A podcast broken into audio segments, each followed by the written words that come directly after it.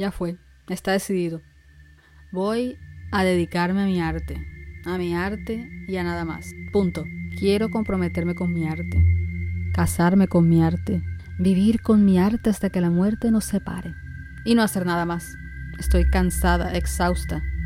Estoy agotada de posponer mi arte, de posponer mi propia vida. Y no, no, ya no. Ya no más. Final, final, no va más. Es que el deseo de crear se me ha vuelto físico. Me, me da frío, me da ganas de vomitar. Mi cuerpo literalmente me está impidiendo que haga cualquier otra cosa que no sea arte. Mi arte. Y no, ya no puedo seguir ignorando este fuego. Esta, esto que me está carcomiendo por dentro. ¿Qué arte ni qué nada? ¿Arte? ¿Por qué? ¿Para qué? Deberías morirte. Muérete, muérete, Ay, bueno, sí, sí, ya.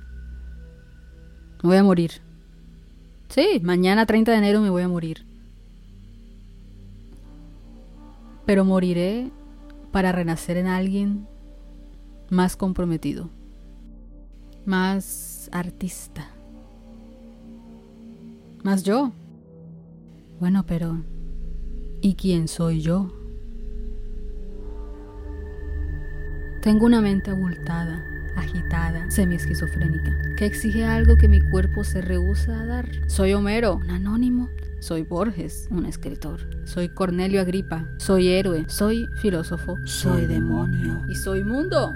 Soy Dios. Soy todo y no soy nada. ¿Quién soy yo? Insisto. Soy artista. Soy artista, gritó la mota de polvo. Casi me parece escuchar a Dios. Ajá. ¿Y ahora qué?